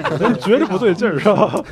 我以前认识一个一个朋友，就是在十几年前认识的一个朋友，那个姑娘真的生活的非常开心，就是。呃，那那个爸妈离婚了以后，但他爸妈也是那种就是吵架离开的，就感情真的破裂了。然后妈妈可能嫁了一个富豪，然后他爸呢就是一时气不过，自己努力奋斗也成了个富豪。嗯，哎呦，对离婚是好事儿。啊，对，然后两边都对他巨好，嗯，所以他生活没什么没什么可可难过的。对，哎呀，这个气不过，我爸妈怎么不努努力？呢？就是说，所以，所以你看这件事情，离婚不离婚，它永远只是一个事情，它就是个证嘛。嗯。你怎么把后边的路走下去，一定是而且这种婚姻的感情是有变化的，是。因为我小时候老觉得总有一天爸妈会离婚的，这是我在我青春期的一个非常死的一个观念，就是他们一定会离婚，所以我写到电影里。但真实情况是。他们到这个年龄感情非常好，就是他们年轻时候吵啊闹啊，完到了五六十岁反而哎感情好的不行了，就俩人完全是一伙的了，催孩子、催婚、统一战线，都 我都没有想象过他们能这么统一，就 就完全说悄悄话，感觉像两个小情侣一样。我就我有时候在家看他俩，我会想，哎，我小时候真没想过父母姥姥会关系这么好，我老觉得他们会在各自组建家庭，没想到凑合过下来又又发生了个化学变化。哎，这个时候就张导，我不是故意挑事儿啊，嗯我就问你一个问题，有没有想过那个状态是演出来的？嗯，嗯，有想过，但是我嗯发现就是有时候应该不是，应该不是，对，嗯有有的时候我偷看他们，他们自己私下说悄悄话也是那种状态。他们不会连这一步也算到了吧？这要是演出来，这太太 你有没有想过，你周围其实所有人都是在演？我们的是我们的是现在上面喊咔了，对一喊咔，我们这机器一扔就走了。今天这个呃宣发公司崩盘也是给我演的，剧情需要。这个编剧得多强大啊！这是怎么写的？对，好，哎呀，这是我们也是从电影一直一路聊到了父母的爱情观啊，聊了很多很多的事情。那我们也希望呢，各位听众能够真的去关注一下这个一波三折、命运多舛的电影啊，多去院线支持一下最佳导演哈、呃，搜索“最佳导演”四个字就可以。这个然后没有任何猫眼上一定要点想看，因为这和之后的排片有很大的关系。哦对，如果你点的多，院线经理就会觉得想看的多，就给你排片。哦，啊淘就淘票票上对，如果点的少，可能周末一上，周一就下了。啊哦对淘淘票票上的。猫眼淘票票都可以。哦，那啊大家一定要去点想看，拜托大家了，拜托大家一定要点想看，多排一些院线对多排多排，否则的话这个就下，哎呃，下了还能再来聊一期，一波三折。我们还差一折，三起三落。所以呢，也希望各位能够多多去关注最佳导演啊，记得一定要点想看。这这这个奖拿了什么荣誉没有？可以说一下节目里。呃，拿了一个这个平遥最受欢迎影片，平遥电影节的，然后入围了呃华沙国际电影节，然后今年入围了一堆，因为疫情没法去啊、哦，要不今年就可以全环球旅行了，因为这个电影 哇啊，但是今年都改成线上展映了，嗯都没有去。对，嗯，所以是非常好的一部电影啊，也希望各位能够多多去看。那今天呢，再次感谢所有的听众的收听。如果你想在线上跟我们进行交流的话，也可以搜索微信号“无聊斋二零二零”啊，这个“无聊斋”就是拼音的“无聊斋”，然后加入这个微信，然后跟我们一块儿在微信群里面好好来聊一聊啊。那今天呢，我们就非常感谢两位嘉宾，也非常感谢各位的收听。那我们这一期呢就到此结束，我们下期再会，拜拜拜拜